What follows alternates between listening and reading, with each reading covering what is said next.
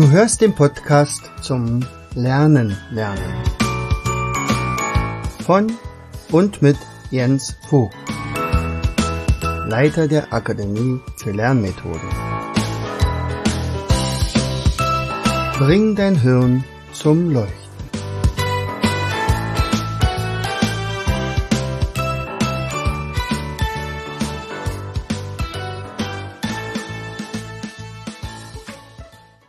Hallo und herzlich willkommen zu einer weiteren Episode unseres Podcastes Bring dein Hirn zum Leuchten.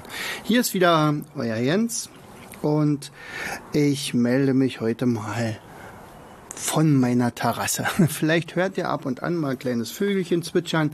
Es ist ein herrliches Wetter.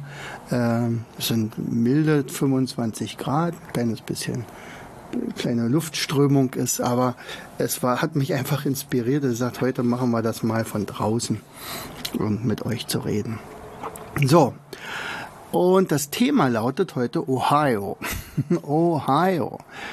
Ähm, es hat was damit zu tun, dass ich heute ein wunderbares Gespräch mit einem sehr bekannten Maler, äh, also Künstler, ähm, gehabt hatte, also Reinhard Vogt, ein Großonkel von mir, der lange, lange Zeit in Amerika gelebt hat, dort ähm, vor allen Dingen Modern Art äh, äh vertret, ein Vertreter der Modern Art ist, also sagen Pionier davon. Ähm, kannst ja mal googeln äh, unter Wikipedia, Reinhard Vogt, ein super Typ, mittlerweile 80 Jahre alt und ich hatte mich mit ihm heute wunderbar unterhalten. Es hat einen Riesenspaß gemacht. Und bei der Gelegenheit erwähnte er, die, wir Amerikaner sagen Ohio. Und das hat aber nichts mit dem Bundesstaat Ohio zu tun. Und zwar, also wenn ich jetzt sage, äh, was fällt dir ein bei Ohio, dann fällt dir natürlich spontan ein, ah, ist ja klar, 11,5 Millionen Einwohner, ist ungefähr 100.000 Quadratkilometer groß, liegt am Eriesee, ja, du erinnerst dich, also hier John Maynard war unser Steuermann, nicht? Also das war ja der am Eriesee. Und ähm, du weißt natürlich, dass Ohio ähm, natürlich auch ein Fluss ist, nämlich das ist der Fluss, der diesen Bundesstaat im Süden begrenzt und äh, die Hauptstadt von Ohio ist Columbus. So, das ist alles klar, nicht? Und, und vielleicht weißt du sogar, dass Ohio der Rosskastanienstaat ist, nicht? Die haben ja immer so einen Namen für jeden Staat und äh, Buckeye, Buckeye State wird es auch genannt. Aber all das, darum geht es heute gar nicht. Heute geht es darum, nämlich darüber, was der Reinhard mir gemeint, äh, erzählt hatte, sagt, als er gesagt hat, oh, wir sagen Ohio. Und die Amerikaner machen es ja manchmal so, äh, sehr praktisch und sagen also, dass man sich bestimmte Sachen wunderbar merken kann, indem sie also eine Abkürzung nehmen und dann das für ein, ein, also was für ein bekanntes Wort nehmen und sagt, okay, dann, dann wissen wir also Ohio-Technik oder so. Ne? Und Ohio heißt eigentlich only handle it once. Only handle it once. Was bedeutet das? Nun, eigentlich ist es eine Art Produktivitätstrick.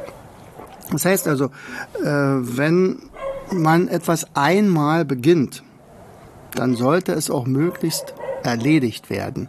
Und nicht nur bis zur Hälfte und irgendwann mache ich das dann weiter. Und ja, ich habe jetzt angefangen, die Küche zu fegen, aber auffischen mache ich ein bisschen später, äh, wenn ich dann wieder Zeit dafür habe und so weiter möglichst diese Sache dann wirklich durchziehen bis zum Ende, nicht priorisieren und sagt, ja, jetzt machen wir mal A, B und C Aufgabe draus, so wie ich habe es ja schon öfter mal erwähnt mit unserer Tagesliste und mit unserem Wochenplan.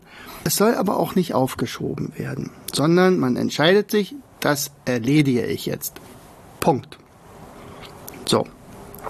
Was heißt das jetzt für uns? Wir sind ja nun ein Podcast, wo es rund ums Lernen geht. Da könnte man zum Beispiel sagen, okay, ich habe jetzt mit diesem Thema angefangen, das ziehe ich jetzt auch durch. Ich könnte natürlich auch ähm, sagen, ja, ähm, ich, ich lerne das jetzt mal so weit, bis es bis zur Klassenarbeit reicht und dann vergesse ich das wieder, weil ich habe ja schon wieder was Neues zu lernen. Und wenn es dann nachher prüfungsrelevant wird, ja, dann gucke ich mir das halt nochmal an. Lerne ich also das mindestens das zweite Mal. Und alle beiden Male hat es gar keinen Sinn gehabt, weil es ging einfach nicht ins Langzeitgedächtnis. Also hat Ohio nicht funktioniert. Ich habe das also nicht gründlich gemacht, sondern ich habe einfach ohne System gelernt. Und sowas nennt man Bulimie lernen. So. Also ich fresse alles in mich rein und kotze es dann in der Prüfung oder im Test oder in der Klassenarbeit wieder aus. Aber mit dem Hintergrund, leider bleibt's nicht hängen. Und das ist nicht produktiv. Also ich hatte ja vorhin gesagt, das ist ein Produktivitätstrick. Das heißt also, aus meiner Sicht geht es nicht nur darum, zum Beispiel ja, da sind jetzt 20 E-Mails reingekommen. Ich suche mir raus, welche E-Mails muss ich auf jeden Fall beantworten, dass ich die jetzt gleich mache. Das ist ja die eigentliche Idee dahinter. Man sagt, naja, okay, äh, ich wollte eigentlich gar nicht, äh, ich schieb das mal ein bisschen vor mir hin und irgendwann mal es geht's dann doch in Vergessenheit. Da gibt es natürlich etliche Beratungen, wenn man sagt, okay, äh, so kannst du dein E-Mail-Konto leichter füllen oder, oder leichter leeren. Ja? Denn alle, die ich nicht beantworten will, geht ja in den Papierkorb. Also die werden dann einfach weg und damit ist das ganze Ding entschlackt. Und das, die ich aber beantworten will, die beantworte ich gründlich. Und dann sind die aber auch weg. Und dann ist mein E-Mail-Konto für diesen Tag eventuell leer. Du kennst es sicherlich, dass das natürlich eine Wunschvorstellung ist, denn kaum ist es leer, füllt sich's ja wieder. Also da muss man mal gucken.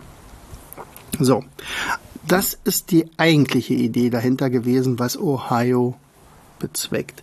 Ich möchte das aber ein bisschen erweitern. Also zum Beispiel gab es ja auch jemanden, der zum Beispiel auch gesagt hat, äh, ich weiß leider nicht mehr, wer das war. Also das ist ein cooles Zitat gewesen. Das habe ich in irgendeinem tollen Buch gelesen.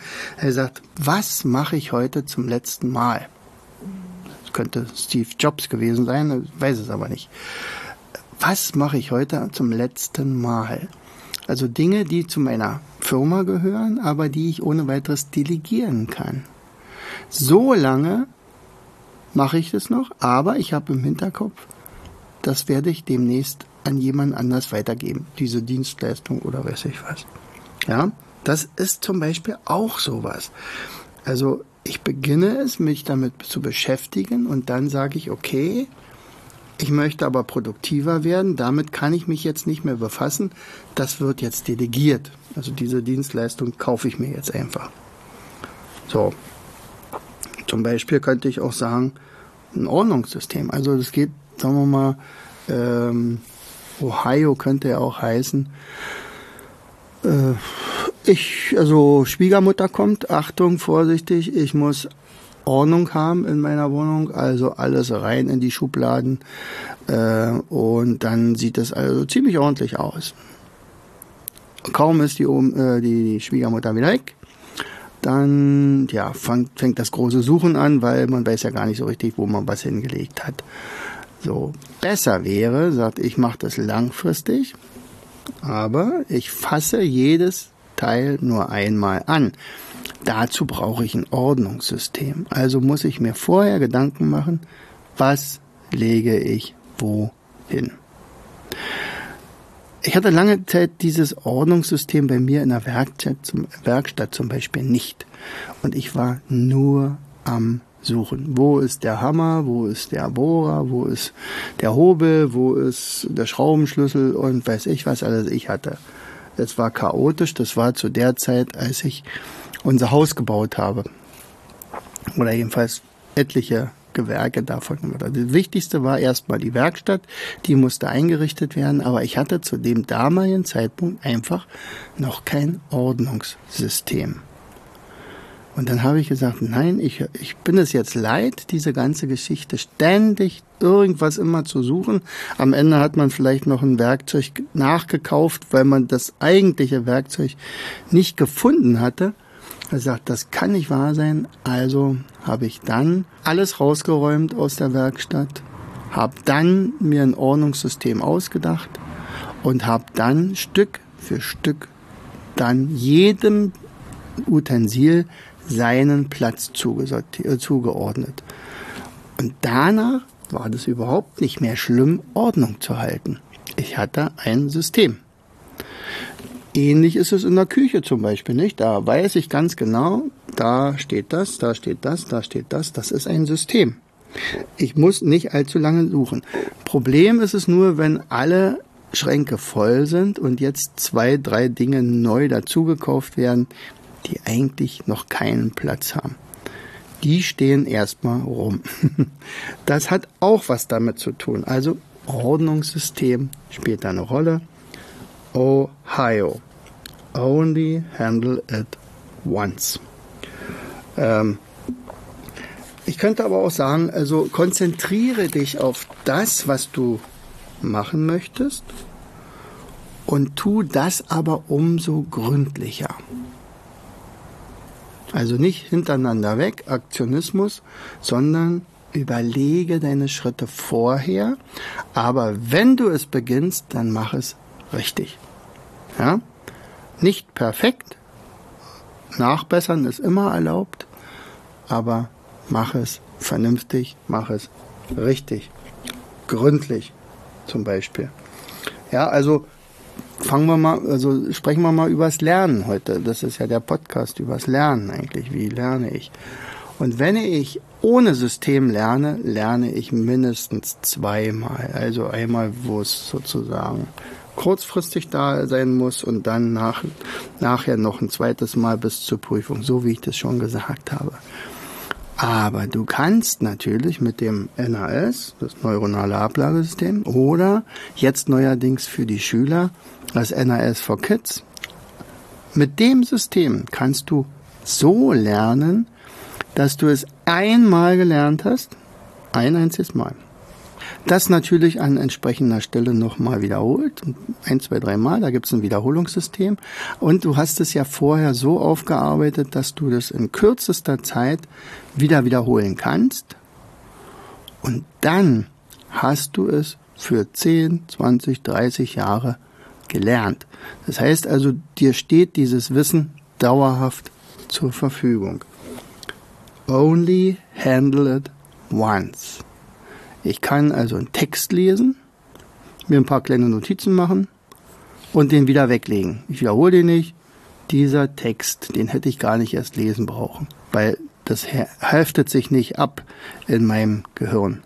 Wenn ich aber mir über den Text Fragen stelle, was erwarte ich von dem Text? Was für Fragen habe ich zu dem Thema? Was äh, wo kriege ich eventuell Zusatzinformationen her? Wie kann ich diesen Text strukturieren? Was ist wichtig? Was kann ich auch weglassen? Wo habe ich konkrete Informationen? Wo sind sie allgemein? Wenn ich diese Fragen stelle. Wenn ich ein Mindmap dazu zeichne, wie heißt das Thema? Was sind die Unterthemen? Die schreibe ich auf die Äste.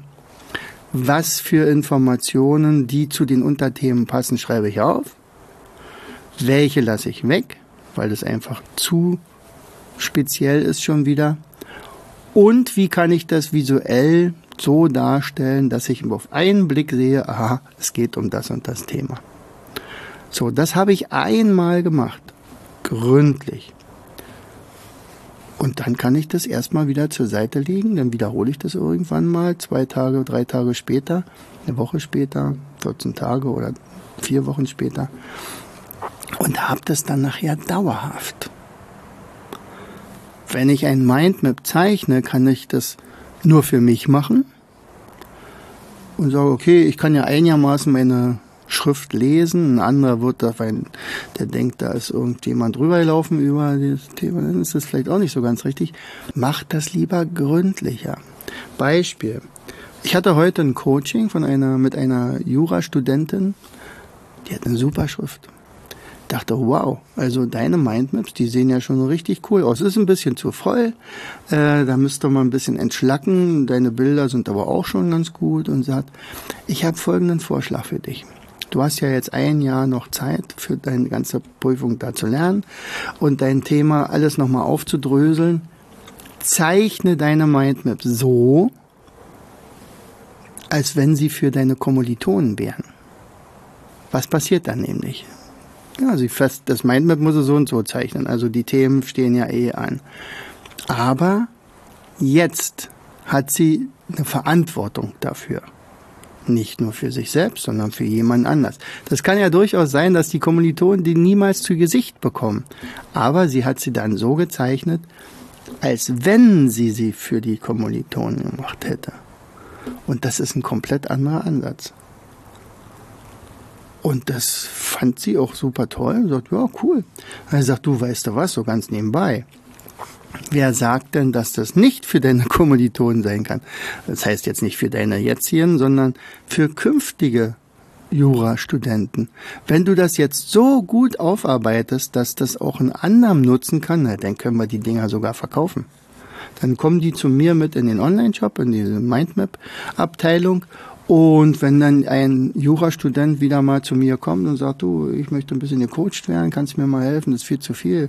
Ich habe dieses Repetitorium da, äh, das ist so wahnsinnig teuer, also ich brauche da irgendwie andere Hilfe. Und dann kann ich sagen, naja, du, äh, guck doch mal als allererstes in die Abteilung Jura. Und vielleicht findest du ja da Themen drinne. Und dann ist es vielleicht von dieser äh, Jurastudentin gewesen. Und sie verdiente meinetwegen da zwei, drei Euro pro Mindmap pro Besucher. Das können ja 100 sein oder 5000, je nachdem. Also, Ohio, only handle it once. Also, wenn du es machst, dann mach es gleich, vernünftig, gleich, richtig. Konzentriere dich auf das, was du tust. Das, was unsere Schule im Großen eventuell viel zu wenig tut oder gar nicht tut. Also wir haben ja jetzt gerade den Online-Kurs Mathe äh, fertiggestellt, der wirklich sehr gut angenommen wurde. Also die, die Käufer, die Kunden sind da wirklich voll des Lobes und vor allen Dingen auch dieses Paket, was wir da gepackt haben, dieses Magic Mathe-Paket, das, das hilft offensichtlich den Familien unglaublich, was die also Kinder haben, die Mathe-Schwäche haben oder Dyskalkulie. Ähm, das ist zum Beispiel etwas, wo wir an die Grundlagen gehen. Also ich kann einem Kind, was in der dritten, vierten, fünften Klasse immer noch nicht Kopfrechnen gelernt hat und echt große Probleme hat, dieses zu bewältigen und vielleicht sogar eine Matheangst entwickelt hat. Ich brauche mit diesem Kind überhaupt oder dann nachher als Jugendlicher nicht mit Sinus, Cosinus zu kommen und äh, binomischen Formeln und so am besten noch Logarithmus und sonst was machen.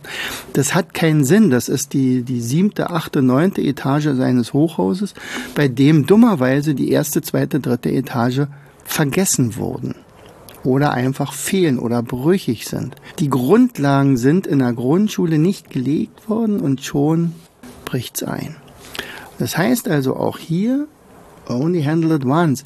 Also mach es so lange, bis das Kind tatsächlich das beherrscht, dieses Kopfrechnen. Und wenn es nicht mit deiner Methode funktioniert, dann Such dir gefälligst eine andere Methode. Aber das Kind, das ist deine Verpflichtung als Lehrer, als Mathelehrer, als Grundschullehrer, dass das Kind das nachher kann und dass es am besten noch Spaß dabei hat. Das ist ja genau unser Ansatz, warum äh, das bei uns offensichtlich doch recht gut funktioniert. Und wenn man noch weiter denkt, ist das ja auch bei uns in der Akademie für Lernmethoden immer hat immer eine Rolle gespielt. Also only handle it once. Ich habe tatsächlich zuerst in den ersten Jahren das wirklich nebenbei gemacht. Oh, das hat Spaß gemacht. Ja, ich baue mal, ein paar Mindmaps. Und dann gab es dieses Spirulino-Spiel. Ja, und dann habe ich gesagt, oh, wir bräuchten mal einen Shop. Äh, war mir egal, wer den baut. Also da hat einer, ja, guck mal hier, da kann einer da was draufklicken. Prima. Dann gab es ein paar Käufe. Wir haben uns gefreut. Wir hatten einen Umsatz von 1000 Euro im Jahr oder so. Ähm, das war alles nicht so ernst. Ja, es war, hat Spaß gemacht. Ich habe sogar geahnt, dass das sehr wichtig ist, was wir machen.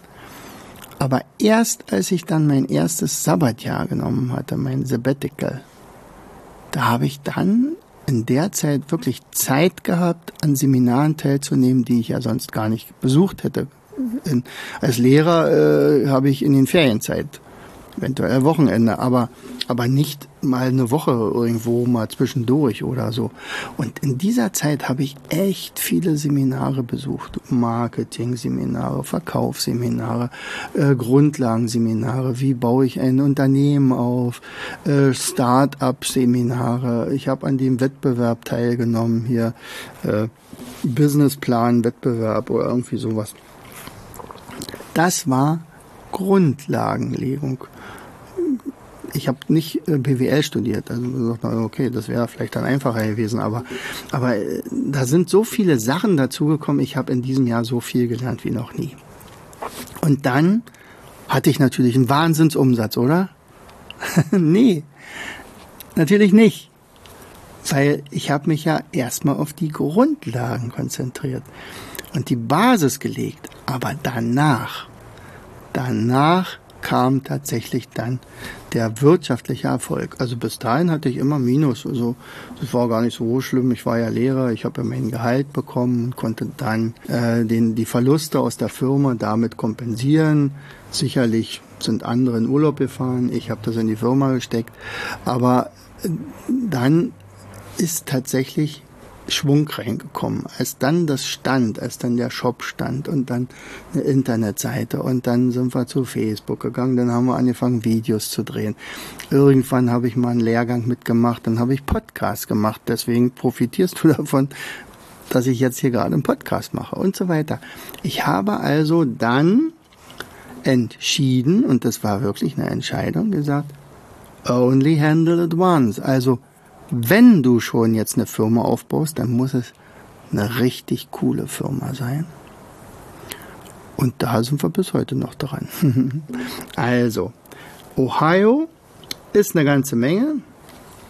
Du kannst äh, nicht nur in den Bundesstaat fahren und in Columbus dort äh, gucken, wer da der Gouverneur ist, sondern Ohio ist auch gleichzeitig eine Anregung gesagt, okay, Dinge effektiver zu machen. Also wenn du es mal anfasst, dann lass es nicht zur Hälfte liegen, sondern dann beende deine Geschichte auch.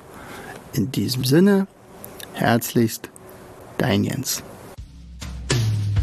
Du hörtest den Podcast Das Lernen lernen. Bring dein Hirn zum Laufen. Von und mit Jens Vogt, Leiter der Akademie für Lernmethoden. Gerne lade ich dich ein, uns auf unserer Seite zu besuchen. Klicke einfach auf www.afl-jv.de.